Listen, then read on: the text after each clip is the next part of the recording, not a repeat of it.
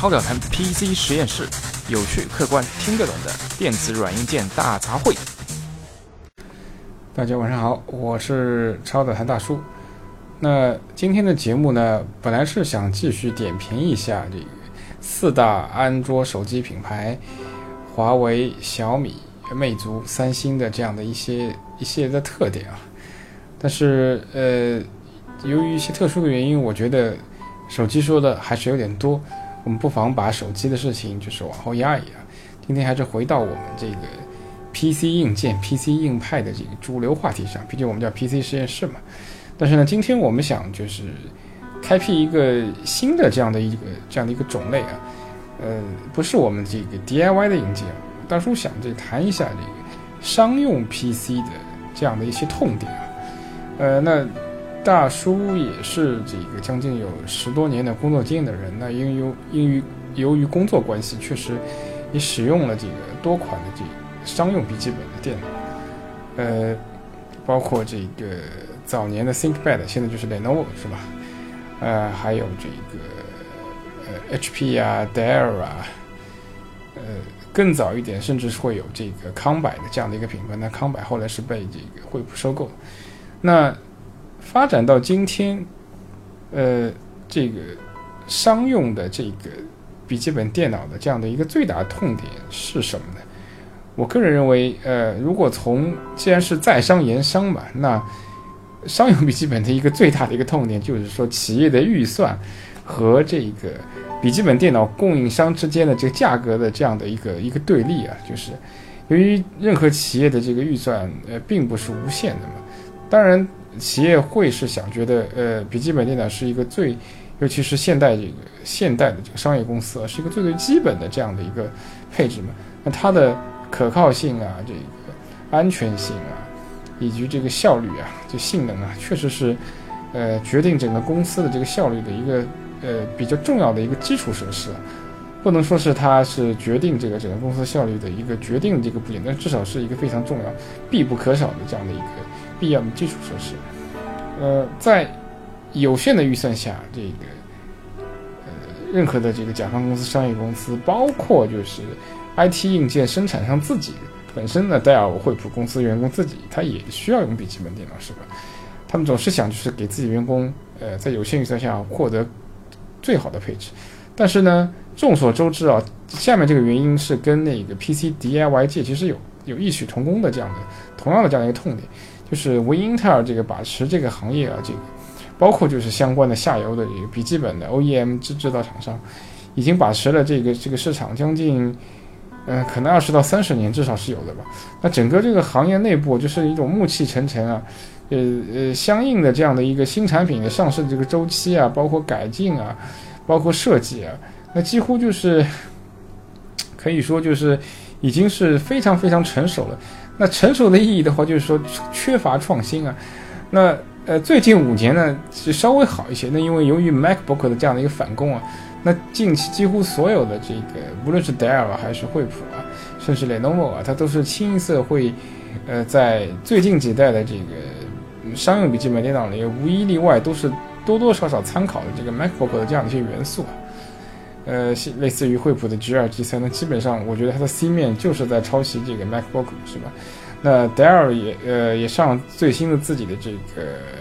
X XPS 无边框系列，但是无边框本身是一个不错的这样的一个创意，但是它整机的这种这种工业设计的这样的一种呃外形的感官啊，那确实也是同这个 MacBook 是有异曲异曲同工之妙。那 Lenovo 呢，稍微有一些。呃，怎么说呢？用这个日本动漫的话来说，是有点亲切，因为它可以说是既想呃立牌坊，又想怎么样怎么样，对吧？大家懂的。他既然早年的收购了 ThinkPad，所以说他必须就是呃，如果完全抛弃了 ThinkPad 这样的一个设计的这个元素的话，那好像也不太合适，是吗？所以，但是呢，因为现在整体的这个商用笔记本的设计确实是以有轻薄化的这个趋势，因此它在这个。，X 二四零的这个设计里面就非常明显啊，它为了这个控制整体的这个呃笔记本的这个呃这个这个厚度啊，那用了一些这个打引号的令人发指的手段，首先就是抛弃了这个 ThinkPad 向向来就是说，呃呃引以为豪的就是拆装方便这个特性，也是采用了类似于这个呃 MacBook 这种一体化设计，就是说如果你要更换内存和这个硬盘的话，你必须把整个底面给打开才能进行更换。其次呢。也不知道这个 ThinkPad 的设计师是怎么想的，就是为了追求极致轻薄和简约，居然只为 X240 设设计了这个单槽内存，也就是 X240 的系列，整整整呃这个系列的所有的这个 SKU 的话，只是只能使用单通道内存，无论是四 G、八 G 还是十六 G。呃，单通道的内存虽然容量上可能并没有大影响，但是在整体的这个速度上面，确实是有一定的这样的一些影响。当然，由于这些。一系列的牺牲，X240 的厚度确实比 X230 有有显著的这个缩小，但由此带来的这个很多问题啊，比如说散热性能啊，包括这个就是单槽内存所带来的这个性能衰减啊，也确实是有目共睹的。OK，那啰啰嗦嗦说了这么多，可能大家呃会认为啊，好像 好像这个嗯。商用笔记本的痛点跟我们这个 DIY 也是一样的，性价比就是钱和性能的矛盾是吧？是不是性能不足啊？那确实啊，性能确实是，呃，不能说是决定的这样的一个这样的一个元素，但是确实也是一个不可忽视的元素。由于现在的这个普通的商业用里面大量的这个就几百兆的 PPT 啊，这个几百兆的 Excel 就是。需要就是说，呃，更加高的这个整个系统的这个运作能力。那由于目前来说，基本上，呃，可能这两年整个全球的这个经济形势也不是特别好嘛，因此主流的这个甲方公司所采购的这个笔记本电脑基本上都会选用英特尔 i5 系列。那大家知道，这个笔记本的 i5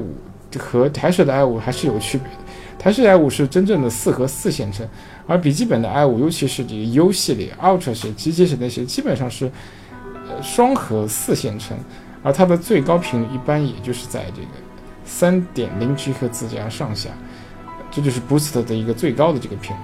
因此，这种笔记本的这个效能啊，同台式的 i5 和 i7 确实是有较大的这个差距。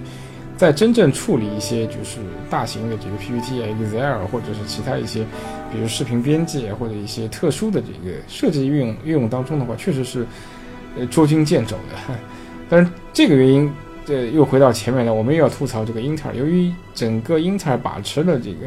呃，几乎是把持，因为 AMD 虽然 Ryzen 现在所谓是复出了嘛，这个复活了，但是它等到 Ryzen 要回到笔记本这个。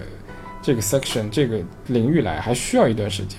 那呃，由于它把持了这个整个笔记本这样的一个价值链和供应链，因此这个产品啊，那大家可以看到，就以 Lenovo 为例的话，无论是从 X 二零到二三零到二四零，其实性能没有本质的这样的一些区别，唯一的区别是，呃，似乎产品确实越做越薄了，那从整体重量上确实有所减轻，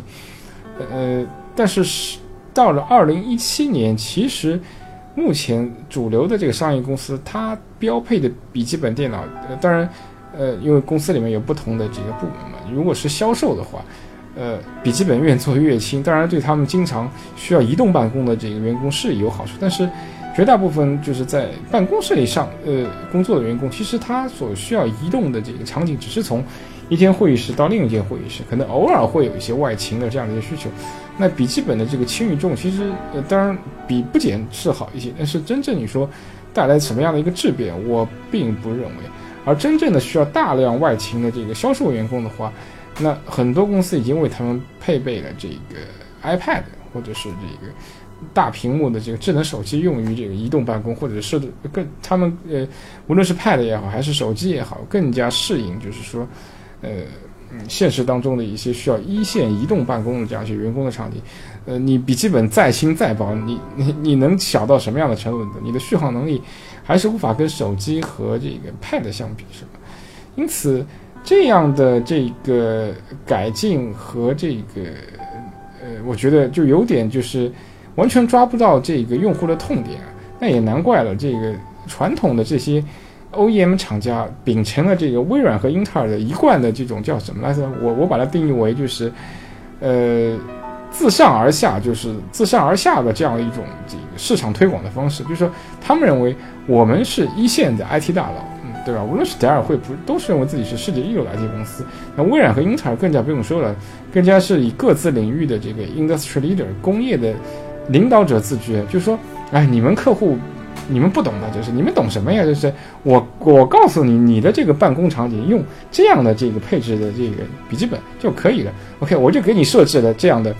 这样的、这样的这种的 i 七性能是强，但很贵啊，你肯定预算不够的，买不起的，对吧？我就拿这个 i 五，嗯，虽然只有双核四线程啊，我就改个名字，其实是 i 三了，我就忽悠一下你是吧？让你开心一下，对吧？是，但是我认为我设计出来这个产品，实际上就是你已经够用了，但实际上呢，那。这个整个这个大家都知道，最近有一个很火的词，就大数据。其实说，对于数据的这个分析和应用，在二零一七年乃至未来的十年的这样的应用当中，是会急速发展。那更多的数据处理，无论是从一线来说，还是从这个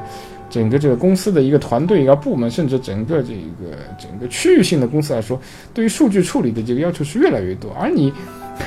你总是把一款挤牙膏的。双核四线程的这样的处理器作为主流产产品推给这个商业公司用户，你觉得这厚道吗？你觉得这合适吗？我我并不认为这合适，这是一个非常合适的这个举动。因此，我相信啊，随着这个 Ryzen 的这个 APU 推出啊，那呃，我们仅仅以这个传统 PC 的这个商用笔记本的领域来看，我觉得 AMD 的 Ryzen 系列肯定是会呃会呃 Ryzen 的 APU 系列肯定是会有一个。非常明确的一个翻身仗，因为 AMD 能以 Ryzen 的系列产品，这次呢，它的功耗控制相当好，就是说，无论是如果以同频相比的话，不但是这个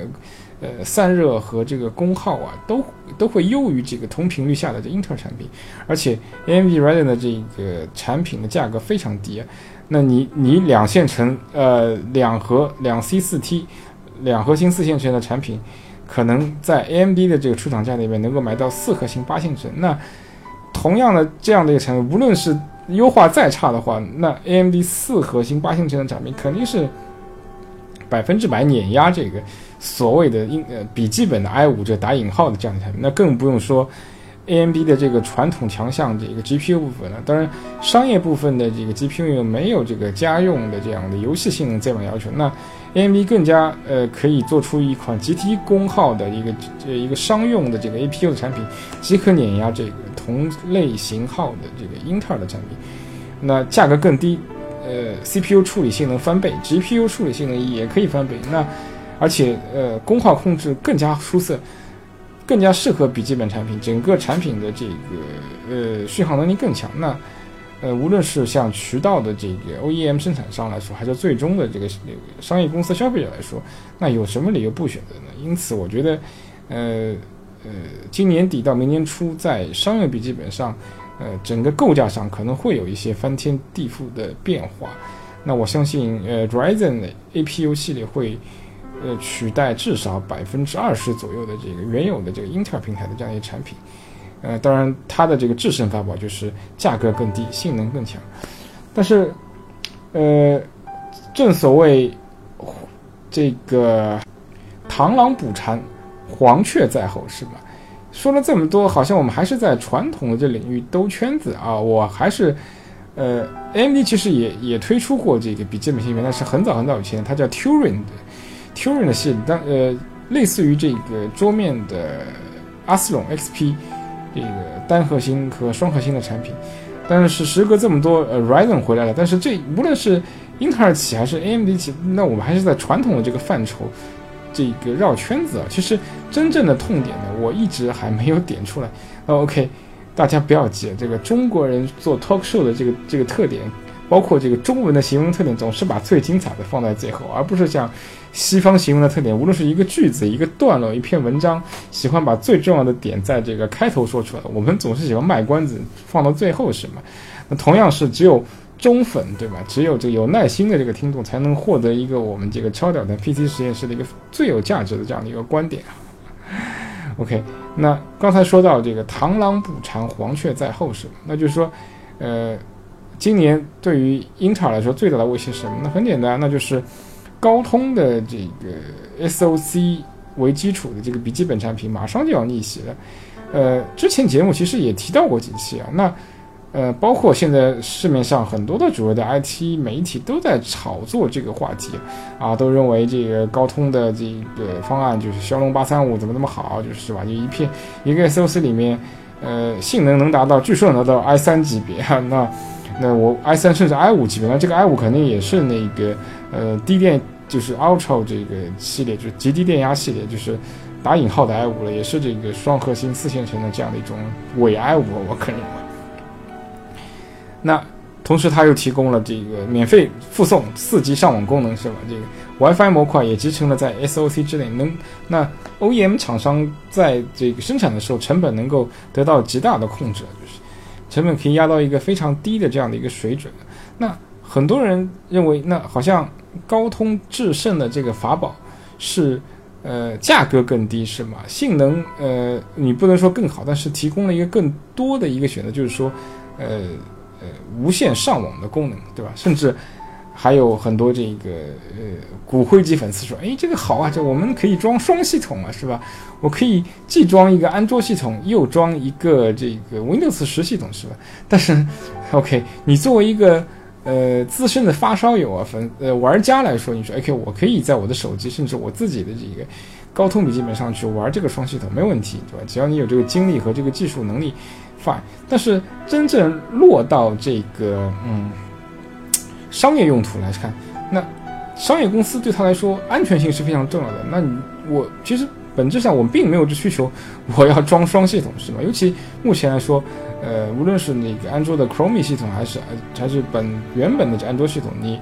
如果用于真正的这个生产力的这个场景来说，还是不那么适合的。那因此最终基本上还是会以这个 Windows 十的预装为主。当然，Office 是必不可少的。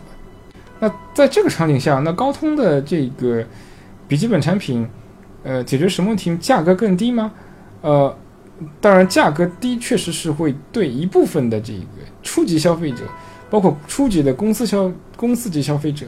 会有一定的吸引力。但是你要知道，大型公司对于一款新的这个基础设施的这个产品，哪怕你价格你，但是必须通过我们内部的这样一些测试嘛，是吧？尤其高通目前是骁龙是第一代的这个 Windows 十笔记本产品，那很多大型公司的这个 IT 部门也好啊，这个或者其他的相关部门也好，都会对此抱有一种就是谨慎乐观的态度，就是说，呃，我知道 OK 你这个产品这个呃性价比很高，价格可能是会，我估计最终产品会略微低于这个同类型的这个呃基于英特尔芯片的这个笔记本产品，但是低特别多，我。个人并不那么认为，呃，同时附送了这样的一个四级上网功能，但是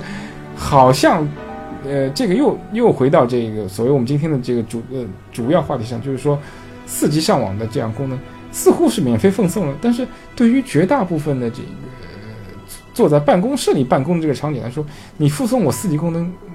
有什么用呢？那只有啊，唯一的作用就是说，真的公司发生了这个断电断网的情况下，OK，那你内置的这个四 G 上网功能，只要配置了 SIM 卡，你确实可以保证这个网络仍然畅通。但是你要知道，呃，商业应用环境的话，呃，所有的这个客户机都不是一个独立操作的环境，那毕竟是跟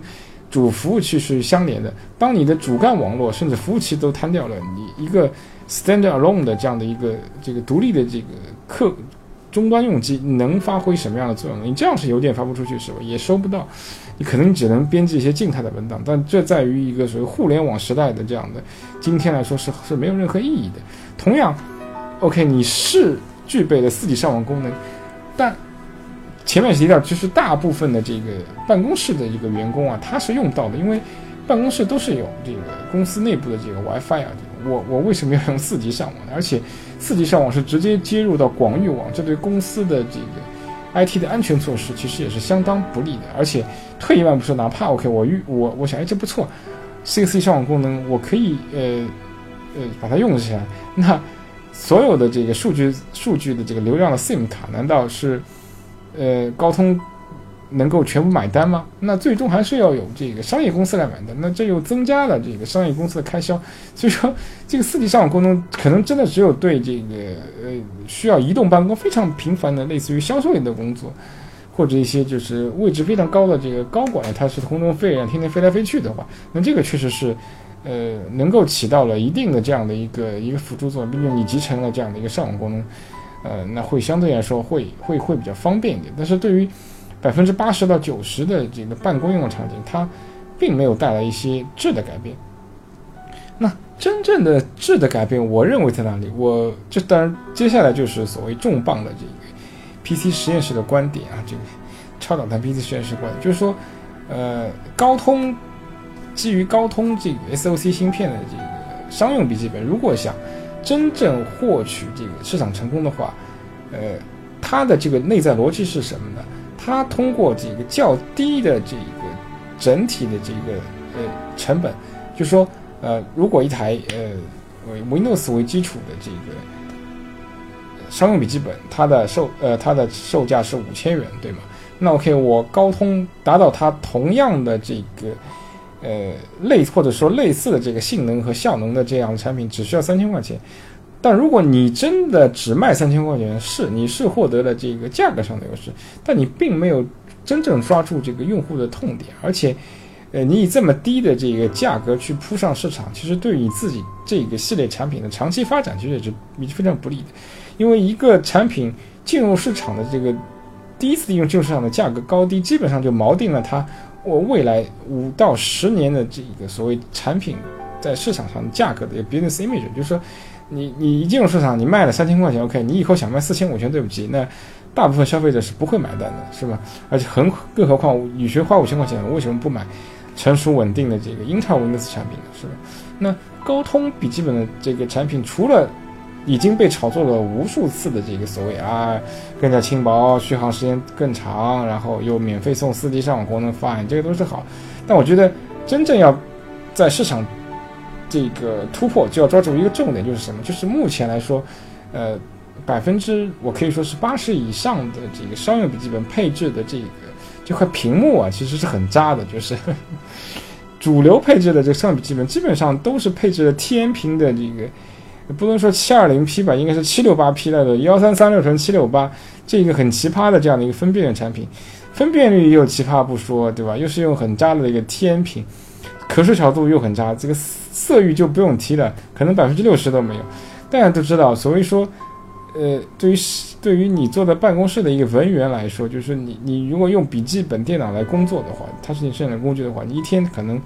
不说八小时吧，至少要盯六到七个小时，是吧？但这块屏幕我不知道为什么，这非常奇怪，这么多大公司，这么多的这个这个是呃这个商业公司的这个。这个老板们为什么就不能主动为自己的员工想想呢？一个 需要盯着看百分之八十的这个时间的这样一块部件，既然二十年、三十年仍然使用最最劣质的这个天平，当然不是没有这个配置的这个 IPS 产品，是吗？那但是它的价格就会异常昂贵啊。因此呢，我觉得高通笔记本它切入这个市场，它能带来的是什么？就是说主流标配幺零八零 P。IPS 屏的产品，这个 IPS 屏必须就是这个可视角度非常高，是吗？就是，而且它的这个色域最好是在这个百分之八十以上。那如果能带来这样的一个产品特色的话，我觉得真的是抓住了这个呃办公室这办公环境这个笔记本产品的这样的一个真正的痛点，就是说，呃，那这个嗯，除了达到了这个成本上的这个增益啊，也达到了这个真正的这个用户体验上的这个。大量的改观，就呃呃，但是它在成本上又有它的这个合理性，因为呃，本来 Windows 基于英特尔的呃以及 Windows 这个商业笔记本产品需要卖五千元这个单价，但其实你同样的高通产品三千元甚至更低就拿到了，那剩下这钱你不要浪费啊，是吧？你也没必要把你的产品定在这个三千元的价格，你可以定在四千元，但是对不起，请你换上一块好的屏幕，是吧？包括除了屏幕以外，大家用到最多的一个是什么？是键盘，是吧？那前面就说 Lenovo 这个，嗯，为了追求所谓的这个轻薄，这个牺牲了他自己一贯的经营经营几十年的这个，呃非常好的这个高键程的这个这个键盘的这样的一个优点。那轻薄没有错，呃，是不是也可以开发一些其他的 SKU 在键盘上，甚至引入？我觉得这个不能不，我觉得纯机械键盘它并真的不那么适合商用的这个环境。你想。并不是所有人都喜欢听咔嚓咔嚓咔嚓的声音，是吧？如果你你想这个静静的思考些问题的时候，你不要同时咔嚓咔嚓咔嚓咔嚓，你是不是有有有有把它打一顿的冲动？是吧？对，在公众的办公场合，最好是以这个不影响别人为前提。但是，呃，目前来说所流行的一个所谓那种极短键程的这个巧克力键盘，确实，当你长时间需要打字的时候，确实不是那么舒适。我们还是非常这个喜欢类似于 X X 二三零，甚至之前 X 三二零。这样的一些产品的这样一些高建成的这样的 ThinkPad 这个传统，那同样呃呃，如果呃基于高通 SOC 的产品在整体成本上如果有所这个控制的话，那可以把富裕出来的这样一块这样一块的这个成本用于这个屏幕也好啊，用于这个呃键盘操作性的改善啊，包括它与生俱来的这个长续航的能力，这都是非常受欢迎的。因此，我觉得呃。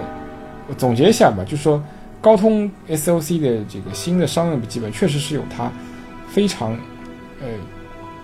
强有强非常强的优势，就是说它的集成性更好，因此整体的这个成本会更低。但是，呃，二零一七年纯粹使用低价去竞争的这个方式方法，虽然仍然有效，但是还是有些落伍的，因为用户体验仍然是非常重要的一个市场切入口。那因此。高通 A C L C 的产品应该利用自己就天生的较低成本的优势，呃，把富裕出来的这样的一些这个缓冲的这个成本区间啊，能够为普通的这个商业用户提供更好的这个办公体验。我觉得这个才是整个高通产品的这个呃成功的这样一个非常重要的砝码。那同样的这个其实不用担心啊，就是说，哎。别人会说：“哎，你高通可以加这个 IPS 这屏幕，我唯英特尔产品不可以吗？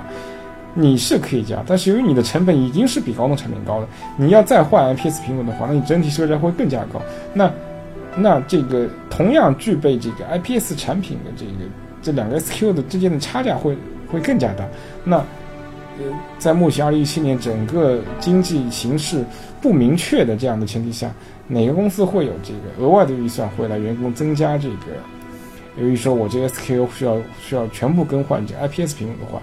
每台 SKU 需要增加百分之十到二十的成本，那我相信很多商业公司是无法承担的。因此，呃，在竞争的逻辑上，呃，唯英基于这个英特尔的这个